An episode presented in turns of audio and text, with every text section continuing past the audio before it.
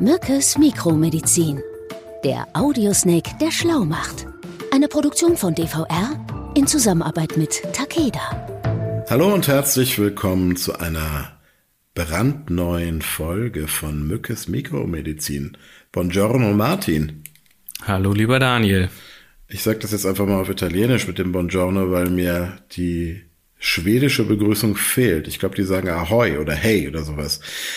Du wirst dich wundern, wie ich jetzt auf Schweden komme. Ich muss gerade an Carlsson vom Dach denken, der ja von sich selber immer behauptet, er sei ein schöner, grundgescheiter und gerade richtig dicker Mann in seinen besten Jahren. So ein bisschen finde ich mich in dieser Beschreibung auch wieder.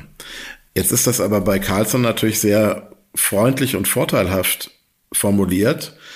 Bei mir äußert sich mein fortgeschrittenes Alter in letzter Zeit immer häufiger mit Knacken in den Knien und in den Ellenbogen und in anderen Gelenken. Und ähm, ja, es gibt ja diesen schönen Begriff, den ich neulich noch beim Bäcker gehört habe, wo zwei ältere Herren sich unterhalten haben und so ein Satz fiel, der da lautete, Tja, wer rastet, der rostet. äh, ne? Kenne ich irgendwo her.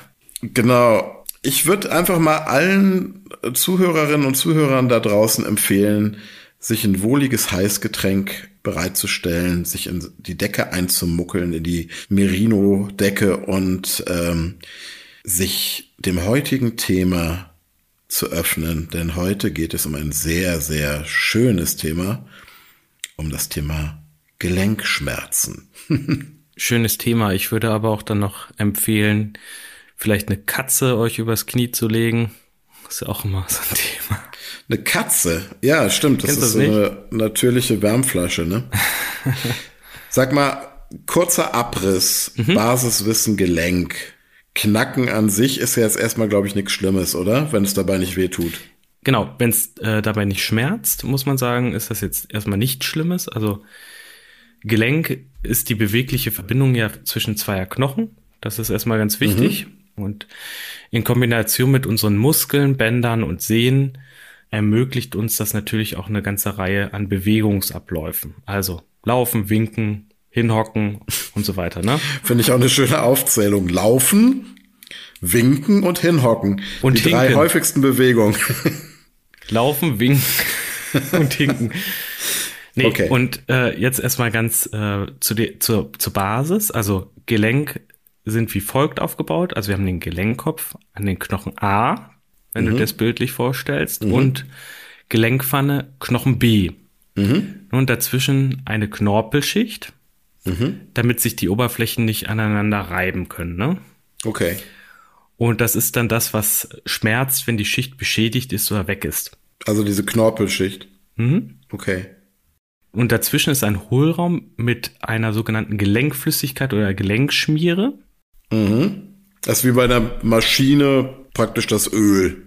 Ja, genau. Das Schmieröl. Dass das, mhm. dass das halt äh, gut geschmiert ist, ne? Also mhm. dass, äh, dass, dass auch ähm, die Abläufe ohne Probleme funktionieren. Mhm. Und dann haben wir den Knorpel, der wirkt äh, wie so eine Dämmung, ähnlich wie bei einem Stoßdämpfer am Auto. Wenn wir schon beim Thema Maschinen sind, ne? Ich meine, der Körper ist ja im weitesten Sinne auch sowas wie eine Maschine, genau.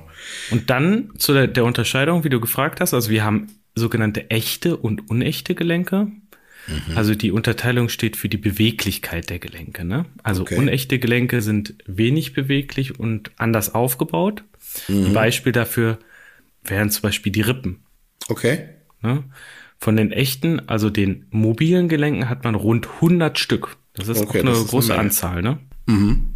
Und das Kniegelenk ist das, jetzt muss ich auch mal wieder zeigen, was ich alles weiß, ist das größte Gelenk, glaube ich, im Körper, ne? Genau. Mhm.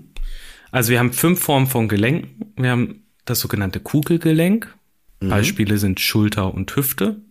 Wir haben das Eigelenk, das ist das Handgelenk, das sieht so eiförmig auch aus. Okay. Dann haben wir Scharniergelenke, okay. ja, wie wir das auch von der von der Tür oder von äh, von Schranktüren zum Beispiel ah, kennen. Ne? Also Ellbogen das, zum Beispiel wahrscheinlich. Ganz ne? genau, ganz genau. Der lässt sich nur ähm, beugen oder strecken praktisch wie ein Scharnier. Mhm. Dann haben wir das Sattelgelenk oder Sattelgelenke. Das wäre halt zum Beispiel der Daumen ein Beispiel dafür. Mhm. Und dann haben wir Radgelenk oder Drehgelenk. Das wäre das Knie. Mhm. Okay, das wusste ich zum Beispiel gar nicht. Fünf Formen von Gelenken gibt es. Mhm. Kommen wir mal zu den weniger schönen Dingen. Also glücklich ist jeder, bei dem diese fünf Gelenkarten und insgesamt 100 mobilen Gelenke gut funktionieren. Aber dann gibt es ja leider auch die dunkle Seite, das sind nämlich die Erkrankungen der Gelenke. Genau. Und auch da äh, ist es wichtig, also wie viele dieser Gelenke sind betroffen. Und mhm. danach teilt man dann auch die Gelenkschmerzen ein, beispielsweise. Also, wenn ein Gelenk betroffen ist, spricht man von monoartikulär. Mhm. Wenn bis zu vier Gelenken betroffen sind, ist das oligoartikulär. Mhm. Und wenn mehr als vier Gelenke betroffen sind, nennt man das polyartikulär. Was sind denn die Ursachen für Erkrankungen der Gelenke? Also mir fällt natürlich als Hochleistungssportler als allererstes fallen mir die Sportverletzungen ein, ne? Mhm. Und da ist es halt auch ganz wichtig, also ähm, zum Beispiel die Ballsportarten, da sollte man aufpassen. Also wenn man generell ähm, empfindlich ist mit seinen Gelenken, dann sollte man da auch eine Überbelastung ähm, unterlassen. Also mhm. vor allen Dingen die sogenannten Stoßbelastungen so, äh, sollte man unterlassen, weil die tatsächlich auch die Gelenke sehr belasten können. Ja, gut, aber da gibt's ja dann einfach das schöne, die schöne alte Prinzip des drüber trainierens, so nach dem Motto, da muss man jetzt einfach durch. Also da sollte man tatsächlich auch aufpassen, denn daraus können sich dann auch die sogenannten degenerativen Gelenkerkrankungen entwickeln, also sprich die, die durch Verschleiß oder durch Überbelastung oder Fehlbelastung entstehen. Da sind wir dann schon in der zweiten Kategorie, ne? Genau, und da, da spricht man dann tatsächlich von Arthrose. Ne? Mhm. Und äh, die geht oft nicht mit einer Entzündung einher, mhm. zählt aber, das ist ganz wichtig, in Deutschland zu den Top-Gelenkerkrankungen, also zu den top-chronischen Gelenkerkrankungen, muss man sagen. Mhm. Also man schätzt rund fünf Millionen Menschen, die betroffen sind. Das Holy ist ja schon moly. eine ganze Menge. Mhm. Und die Tendenz ist tatsächlich steigend. Ähm, mhm. Vor allen Dingen sind Knie und Hüfte betroffen, aber auch mhm. Finger. Ne? Mhm. Und das betroffene Gelenk wird dann im Verlauf immer bewegungsunfähiger. Und bei der Arthrose ist wichtig zu wissen, der Verschleiß setzt so ab circa 30 Jahren ein. Da denke ich mir ja manchmal, aber das wirst du wahrscheinlich jetzt auch sagen, das ist Quatsch, was ich mir da einrede. Winston Churchill hat ja immer gesagt, äh, Sport ist Mord oder No Sports. Kenne ganz viele Menschen in meinem Alter, ehemalige Schulkameraden zum Beispiel, die ja, genau diese degenerativen Gelenkerkrankungen haben. Das sind alles die Jungs, die früher Fußball gespielt haben und jeden Winter irgendwie Ski gefahren sind. Da ich mir das erspart habe, toi toi toi, bin ich bisher bis auf das erwähnte Knacken eigentlich weitestgehend verschont geblieben von diesen von diesen degenerativen Erkrankungen. Du bist ja auch noch keine 30, oder? Ich bin ähm, knapp 30. Also ich werde bald 30. naja, dann, dann kann es dir vielleicht aber passieren, dass du dann an na, Arthritis, also das ist dann der Gegenpol dazu. Das ist das nicht das äh, gleiche wie Arthrose? Nee, da, da spricht man tatsächlich, also von der Arthritis spricht man, ähm, wenn Entzündungen des Gelenks oder mehrere Gelenke vorliegen. Ne? Ah. Hier sind die Symptome tatsächlich auch die Gelenkschmerzen, oft in Kombination mit einer Rötung oder Schwellung oder einer Versteifung des Gelenks. Ne? Okay. Und da unterscheidet man tatsächlich auch unterschiedliche Arten von Arthritis, also teilweise aufgrund einer Infektion oder mhm. postinfektionär oder aufgrund einer rheumatoiden Arthritis zum Beispiel, also einer rheumatoiden Erkrankung. Ja, das wusste ich zum Beispiel nicht. Also Arthrose ist praktisch durch ja, der Degeneration, Degeneration, also durch mechanischen Verschleiß, wenn man so will. Mhm. Zum Beispiel Überbelastung oder Fehlbelastung. Und eine Arthritis hat immer eine Entzündung zur Ursache. Verstehe. Jetzt hast du gerade schon das böse Wort mit R erwähnt, Rheuma oder auch Rheumatismus. Genau. Ja, das ist auch so häufig, ne? Da, mhm. da kommen viele in die Praxis und sagen, ich glaube, ich habe Rheuma. Ne? Mhm. Ist so ein Überbegriff, ne? Für viele ja, einfach. Tatsächlich gibt es, ähm, ist das ein Überbegriff, der für bis zu 100 unterschiedliche Erkrankungen steht. Ne? Okay. Und äh, zum Beispiel die rheumatoide Arthritis kommt am häufigsten vor, um mhm. da wieder bei der Arthritis zu sein. Und da ist es so, dass die Gelenke dauerhaft entzündet sind. Das ist oft bei Fingern und Zehen, ne? Genau, aber ähm, die sind halt dauerhaft entzündet. Mhm. Und die kommt, das kommt recht häufig vor. Man muss sagen, einer von 100 äh, Menschen hat Rheuma. Ne? Mhm. Und Frauen leiden öfter daran als Männer. Mhm. Und was ist, was sind da die schlimmsten Folgen? Also ich meine, mal abgesehen davon, davon, dass es natürlich wahrscheinlich chronische Schmerzen verursacht. Mhm. Also schlimmstenfalls können sich die Gelenke tatsächlich äh, verformen und ihre Funktion verlieren. Mhm. Und das, was du gesagt hast, hast natürlich auch, ne, die Gelenke können oder sind häufig versteift, mhm. warm mhm. und gerötet. Mhm. Und ähm, man hat zum Beispiel dann äh, in den Händen weniger Kraft. Ne? Mhm. Zusätzlich kann aber auch noch eine Abgeschlagenheit und auch eine Gewichtsreduktion Ach, okay. auftreten. Ne? Ach, das wusste Hier ich muss nicht. man sagen, mhm. bei der, ähm, bei diesem Kraftverlust, das sind meistens dann auch äh, die Patienten, die dann sagen, ich krieg noch nicht mal eine Flasche aufgedreht. Ja, das ist schon ja. extrem. Und dann muss man jetzt vielleicht auch noch über die Gicht sprechen. Mhm. Das ist eine Stoffwechselkrankheit, bei der die Gelenke äh, stark entzündet sein können. Ne? Die also, Krankheit der Reichen wurde das übrigens früher genannt. Ja, stimmt. Weil das in Zeiten, in denen die Menschen nicht genügend Geld hatten, um viel Fleisch zu essen, ähm, tatsächlich Könige und Edelleute und Aristokraten meistens betroffen hat, weil es da, glaube ich, einen Zusammenhang gibt ne, zwischen dem genau. Genuss von Fleisch. Also, da muss man dann sagen, was passiert da? Es bildet sich zu viel Harnsäure, mhm. die sammelt sich im Körper an und lagert sich ab. Mhm. Und dann bilden sich sogenannte Uratkristalle und die führen dann zu den Entzündungen in den Gelenken. Okay, also es sind richtige kleine, kann man sich das wirklich so vorstellen?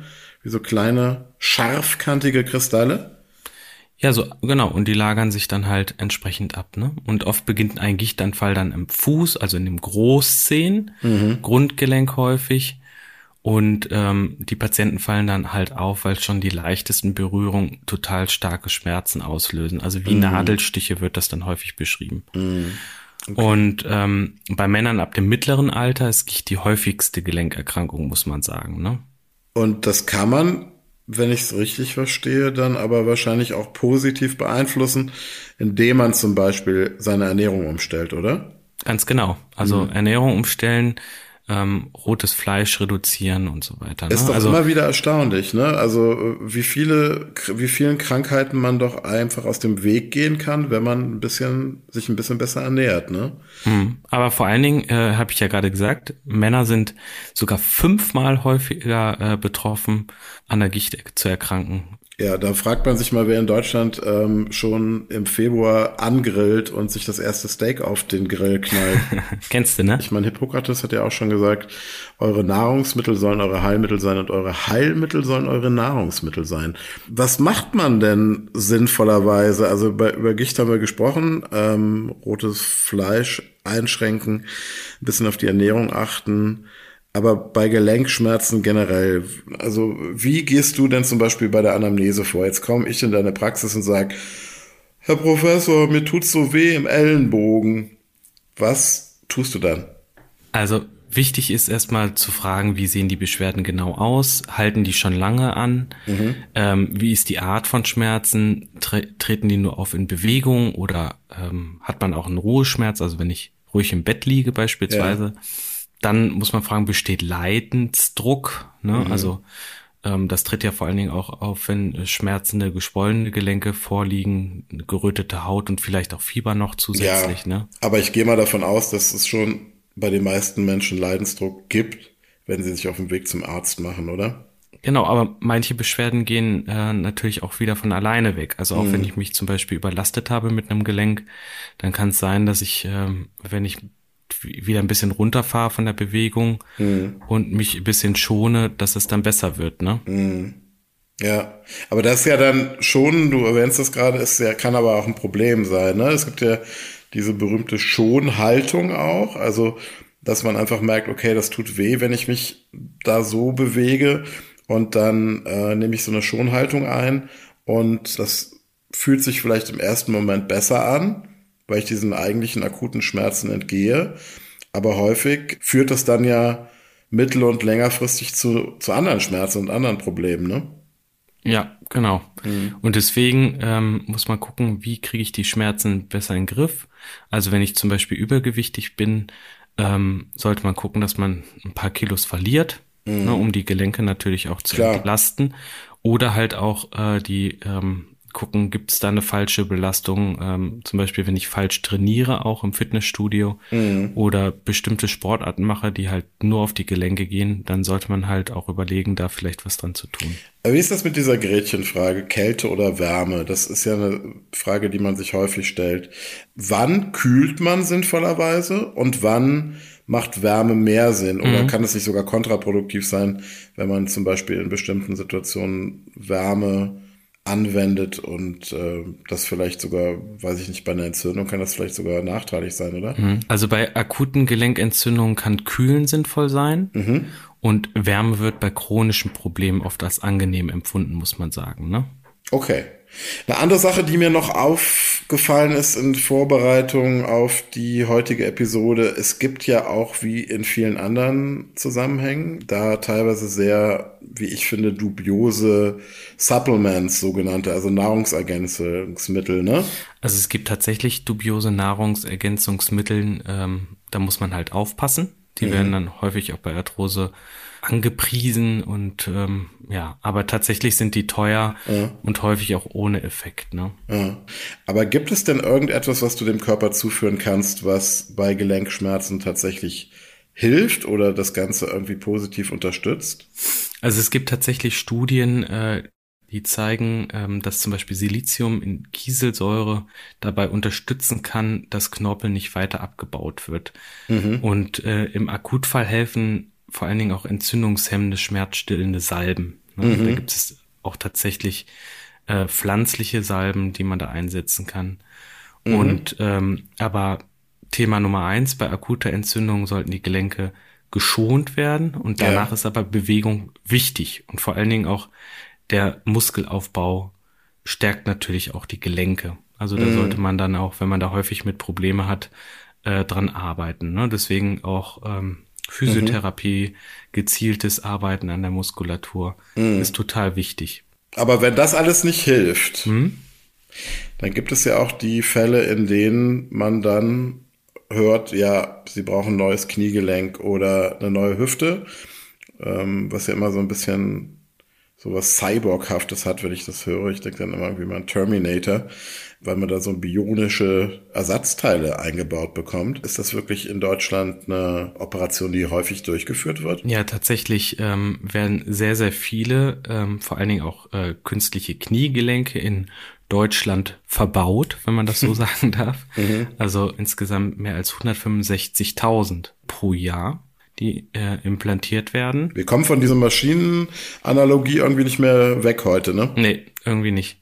Und ähm, ich bin aber eher immer der Verfechter, man sollte schon gucken, dass man möglichst alles Konservative vorher ausgeschöpft hat, mhm. bevor man dann halt auf Implantate geht, weil das Problem ist natürlich auch, äh, klar kann man das heute äh, sehr routinemäßig einbauen, aber es gibt halt auch immer Komplikationen, die Klar. auftreten können. Ne? Also ja. Entzündung im Gelenk, Infektion. Never change a running system, ne? Das also, ist halt ähm, mm. ein künstliches Gelenk. Ja, wenn man uns beide kennt, so wie ihr da draußen, kann man sich eigentlich schon denken, was jetzt kommt. Meine dritte Frage und die dreht sich natürlich auch heute um seltene Erkrankungen. Und zwar seltene Erkrankungen natürlich, die im Zusammenhang mit Gelenkschmerzen stehen.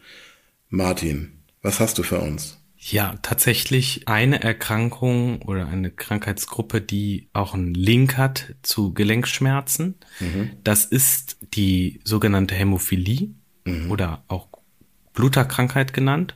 Das ist eine erbliche Krankheit, die fast ausschließlich Jungen oder Männer betrifft. Ich kenne tatsächlich oder kannte in meiner Kindheit tatsächlich einen ähm, Jungen, der das hatte. Und ich fand das damals als Kind sehr, sehr beängstigend tatsächlich. Dieses Risiko, was da immer im Raum stand, dass er durch diese, ich glaube, das ist ja eine Blutgerinnungsstörung, mhm, ähm, wo genau. halt Blutung auch einfach wesentlich schwieriger zu stoppen sind. Ich hab, wir hatten halt immer totale Angst und der hat auch immer ganz vorsichtig nur gespielt, weil er immer Sorge hatte, dass er irgendwie ja sich verletzt und dann und dann sehr stark blutet. Hm, das stimmt. Also das ist ja auch eine Erkrankung oder ein Gendefekt, bei der es äh, zu einer Veränderung der Blutgerinnung kommt. Mhm. Und ähm, da funktioniert die Blutgerinnung gar nicht oder nur sehr eingeschränkt. Mhm. Und wie du es gerade auch schon äh, beschrieben hast bei deinem Schulfreund, bekommen die Betroffenen schnell blaue Flecken, Mhm. Und Blutungen sind vor allen Dingen wesentlich schwieriger zu stoppen bei den Betroffenen. Ne? Ja gut, blaue Flecken sind ja auch nichts anderes als Einblutungen, ne, die halt unter der Haut. Ja, äh, da, genau. Aber warum der Link zu den Gelenkschmerzen? Natürlich kann es auch zu Gelenkblutung kommen. Mhm. Es gibt auch Menschen, die ähm, bekommen dann Hirnblutung, was natürlich dann sehr, sehr tragisch oh ist und lebensgefährlich. Ja. Ja. Aber die Gelenkblutungen treten vor allen Dingen auch in den großen Gelenken, also wie Knie und Hüfte auf und auch in den kleinen, also Fingern und Zehen. Ne? Mhm. Und man unterscheidet bei der Bluterkrankheit zwei Formen, die Hämophilie A, die ist häufiger, und die Hämophilie B. Mhm. Man teilt die in drei Schweregrade ein, das ist auch ganz äh, wichtig zu wissen. Man hat die milde Form, also die, da liegt die Gerinnung bei 5 bis 40 Prozent, die haben häufig Blutergüsse, Nasenbluten. Mhm. Dann gibt's die mittelschwere Form, da hat man nur noch Gerinnungsfaktor bis zu 5 Prozent, also die Aktivität. Mhm. Und äh, die haben vor allen Dingen auch längere Blutungen nach Operationen und Verletzungen. Mhm. Und dann die ganz schlimme Form oder die schwere Hämophilie, da liegt äh, der Gerinnungsfaktor unter ein Prozent und die bekommen tatsächlich auch Spontanblutungen in den Gelenken.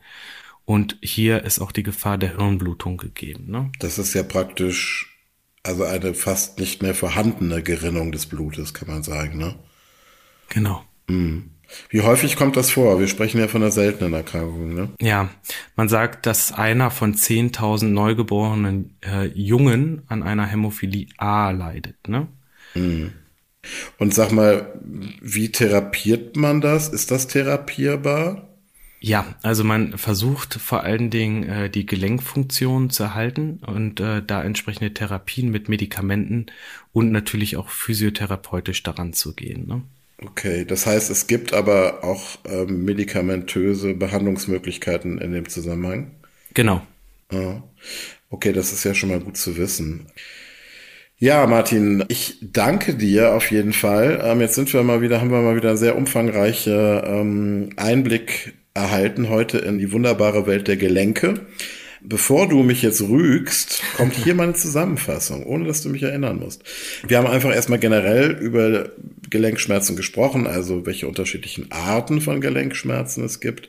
Und dann haben wir über die unterschiedlichen Formen gesprochen, also einmal über degenerative Gelenkerkrankungen, dann über chronische wie zum Beispiel Arthritis und auch über die rheumatischen Erkrankungen, die Einfluss auf die Gelenke haben.